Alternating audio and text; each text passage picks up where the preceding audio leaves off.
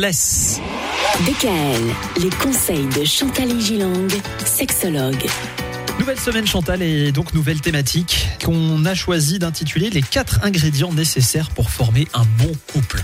Et on va commencer par l'un des ingrédients qui est un ingrédient absolument indispensable, c'est le dialogue.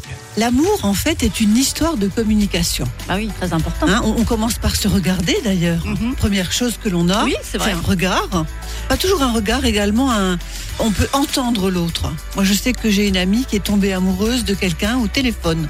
Ah, de la voix Michael, Mais je ça? connais des animateurs radio, figurez-vous, qui ont été en couple suite Oui. au fait que des gens qui les écoutaient sont, ont été totalement fans. Par- Ouais. Par exemple, De vous. Mika, vous avez une voix absolument euh, Extraordinaire. extraordinaire. Le problème, c'est qu'il n'y a que la voix. Mais non, mais non, mais non. Donc on commence par se regarder ou s'écouter, puis se parler. Et on se rapproche physiquement de l'autre. Mhm.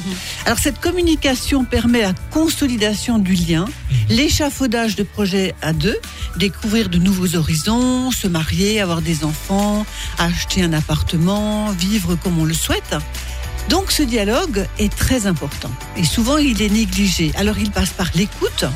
Attention, l'écoute n'est pas le conseil. Parce que souvent on interrompt l'autre en disant oui, oui, oui, mais attends, moi à ta place. Oui, c'est ça. Ne dites jamais moi à ta place, parce que vous n'êtes pas à sa place. Oui. Et ce que veut l'autre, c'est souvent simplement parler. Mhm. vous voyez. La compassion, c'est très important. Si l'autre a une difficulté, du chagrin, être dans la compassion. De dire, je vois que tu es triste, je vois que c'est terrible pour toi. Avoir une émotion également pour l'autre. L'échange. L'échange des idées, des valeurs, des envies, des projets. Également les mises au point, plutôt que de laisser des malentendus s'installer. Également des confidences.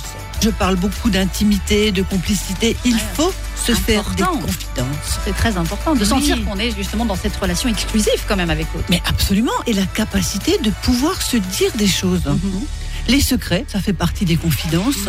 Et puis ce que j'appelle le plein contact, c'est-à-dire oser parler à l'autre. Et ben voilà. Demain, on va parler euh, du fait de cultiver l'état amoureux. Ça aussi, c'est capital.